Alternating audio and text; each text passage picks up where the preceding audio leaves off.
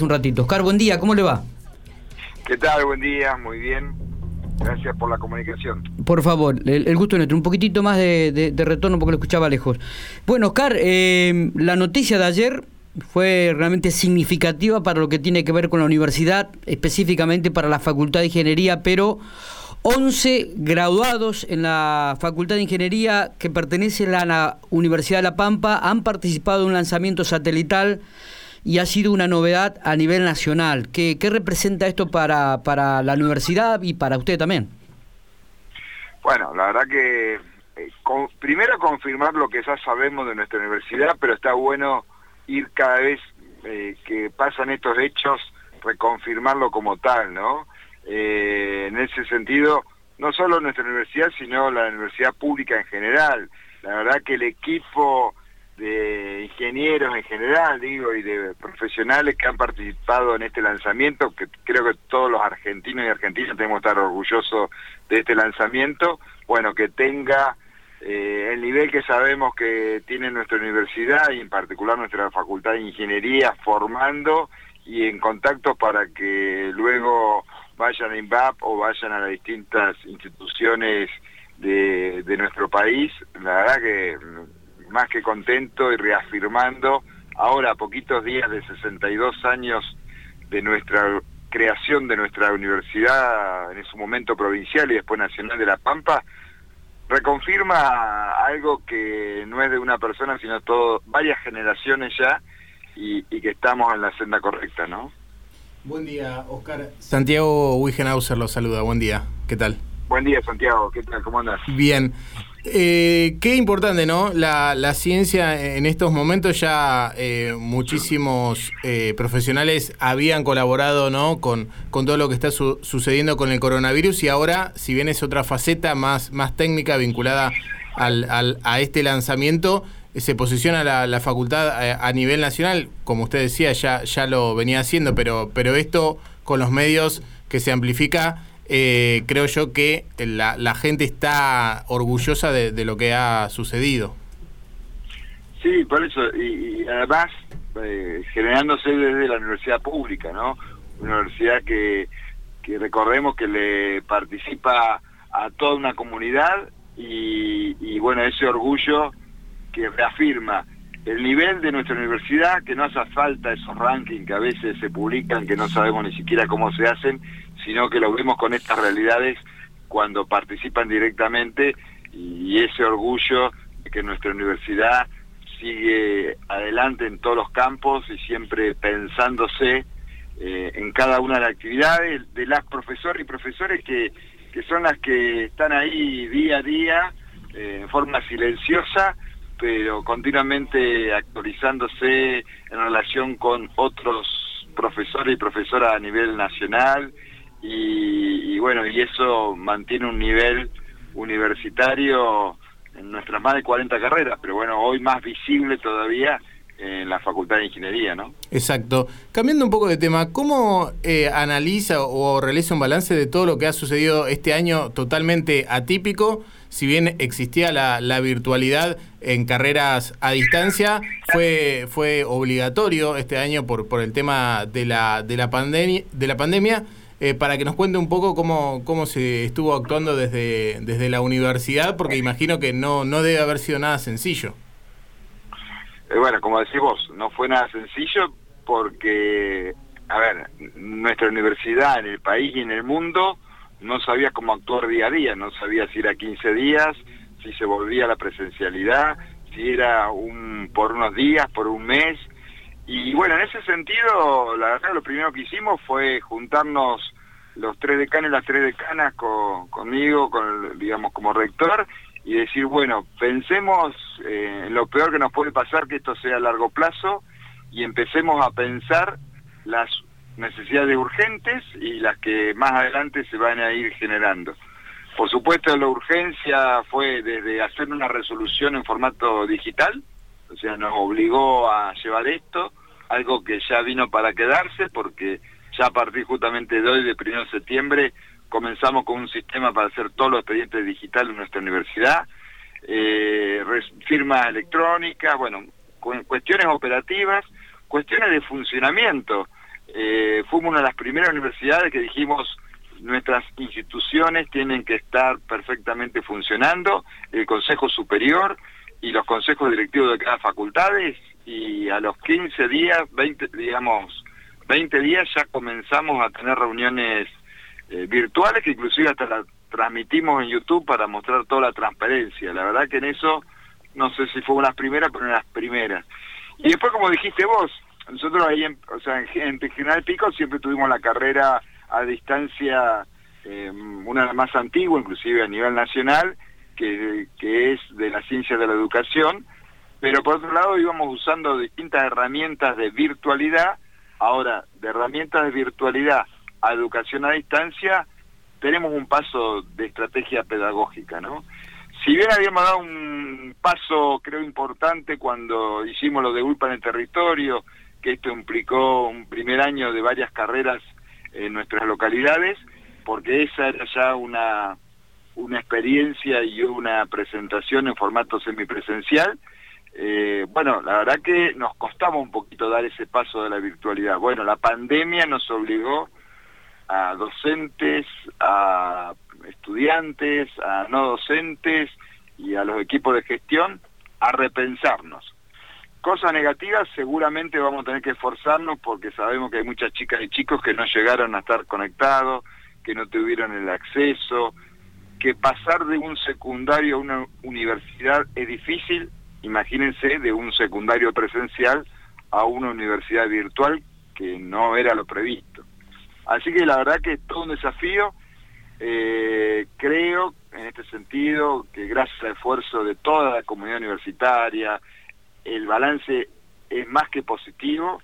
Tenemos que, por supuesto, ir viendo cada tema en particular, pero también fuimos una de las primeras universidades que avanzamos a, los exámenes eh, virtuales, eh, generalizándolo, hablando con la provincia en qué se podía hacer, qué no se podía hacer, pidiendo ahora que todavía eh, ya estamos en actividades presenciales administrativas y vamos a ver qué podemos de acá a fin de año puntualizar eh, manteniendo los protocolos de distanciamiento en sobre todo veterinaria, en trabajos de campo, laboratorios que podamos tener en, en ingeniería, para que quizás con grupos muy reducidos, guardando protocolos, depende cómo vaya evolucionando, evolucionando todo, podamos tener alguna apoyatura práctica presencial, ¿no? Bien, Oscar. bueno, eh, la, verdad que en general bien, muy bien. Perfecto. Oscar, ¿están pensando eh, qué va a suceder en febrero de 2021? ¿En, en, qué, ¿En qué sentido lo pregunto? Porque hay muchos chicos que justo ayer lo, lo charlábamos con, con una directora de un colegio secundario acá en Pico, que los chicos que están en el último año, no sé si, si han tenido un año flojo porque han cursado de forma virtual, pero ha sido un año raro. ¿Están pensando en, en reforzar o en cómo abordar ese, ese curso de ingreso teniendo en cuenta que, que a lo mejor hubo existieron estudiantes que han tenido un año realmente que no fue normal, entre comillas? Sí, mira, eh, justamente ahora tengo una reunión a nivel nacional, me toca presidir la Comisión de Asuntos Académicos del Consejo de Rectores y Rectoras de Universidades Públicas y la semana pasada justamente el Consejo Federal de Educación, donde integran las 24 provincias, junto con el Ministro de Educación de Nación, eh, planteó primero una, una alternativa que es que cada provincia puede definir que hasta el 31 de marzo extienda los, los sexto años, ¿no? Eso será una definición de cada provincia, veremos qué hace nuestra, nuestra provincia, pero recordemos que también en la universidad no solo llegan chicas y chicos de La Pampa, sino también chicos y chicas de Córdoba, llegan de provincia de Buenos Aires, llegan del sur de nuestro país, así que eh, primero esta opción a ver eh, cuándo van a terminar eh, último año, ¿no? Porque si bien se ha pensado en que se trabaja con el ciclo 2020-2021 para, por ejemplo, el tercero, cuarto año, etcétera, el tema es los, chicos del último y chicas del último año. Eh, en ese sentido, bueno, eh, primero ver qué va a pasar a nivel nacional, o sea que quizás las universidades tenemos que ir pensando, esto lo pongo todo en interrogante y en potencial, si quizás el primer año no tenemos que, que, que postergarlo un poquito más adelante, ¿no? O sea que comenzarían más tarde las clases en la universidad. claro, a ver, no podemos exigirle que estén terminando de cursar el secundario y a su vez darle primer año. Porque aparte estaba un curso de nivelación previo a esto, ¿no? También. Claro, entonces, pero después simultáneamente también esta misma resolución plantea hacer una comisión que, todavía no, se ha reunido y que todavía eh, falta la, emisión de la resolución, para ciclos complementarios, que era lo que vos preguntabas, o sea, de acompañamiento de la universidad para reforzar en los casos que pueden estar faltando, que generalmente nuestra universidad lo tenía, pero bueno, tendremos que ahora revisar y fortalecer eh, seguramente algunos conceptos que, que son imprescindibles para un primer año de la universidad, depende de las carreras. ¿no? ¿Cuándo estarían definiendo las cosas? ¿Cuándo estarían definiendo esta esta definición, esta temática? este tema? Bueno, primero, eh, esto esto es muy reciente, lo que estoy comentando es casi de ayer, ¿viste? Que la verdad que, que digamos, eh, bastante nuevo. Eh, nosotros, por ejemplo, a nivel nacional, la Comisión de Asuntos Académicos para este tema se va a reunir acá 15 días. Eh, después tendremos que hablarlo con las decanas y decanos de las facultades, resolverlo en el Consejo Superior para tener un criterio común más allá de las de la autonomía de cada carrera, de cada facultad, pero bueno, para tener un criterio común. Pero también nos falta primero la definición, eh, no solo de la provincia de La Pampa, sino de, vuelvo a decir, por más que tomemos nuestra provincia, eh, si provincia de Buenos Aires o tienen otra fecha y, toma hasta marzo, claro. Eh, va a ser difícil empezar un primer año para algunos estudiantes y otros más tarde. Bueno, habrá que ver. Habría que unificar. Eh, ¿Se están tomando exámenes en la universidad? Sí, sí, sí. Estamos cada ahí sí cada facultad ha ido decidiendo el consejo directivo. ¿Por qué? Porque no es lo mismo, tomemos ejemplo de la Facultad de Ciencias Humanas, Económicas y Jurídicas, donde se puede usar mucho más la virtualidad que, por ejemplo, en el campo en veterinaria. Pero bueno, las eh, materias que, que digamos, eh, pueden tomar el examen en el campo o que es necesario por, por la materia, esas ya estamos habilitados por la provincia y se han tomado. Digamos, son materias de último años, por lo tanto son poquitos estudiantes, pero ya tenemos un protocolo para ir tomando exámenes. Así que en general se están tomando los exámenes. ¿Qué porcentaje de alumnos, Oscar, qué porcentaje de alumnos hay que no son de la provincia de La Pampa y que están cursando en la Universidad de La Pampa? ¿Usted tiene esos datos? Mira, yo si querés te lo especificaría con algo que también no es una preocupación, porque muchos hablan de la presencialidad. Bueno, ¿cuándo va a volver la presencialidad? Hoy la realidad que tenemos que tenemos casi 2.000 chicas y chicos cursando nuestra universidad que están fuera de la provincia o sea, que eran de otra provincia y que cuando comenzó la pandemia se volvió a su, a su hogar, con su padre, familiares, etcétera.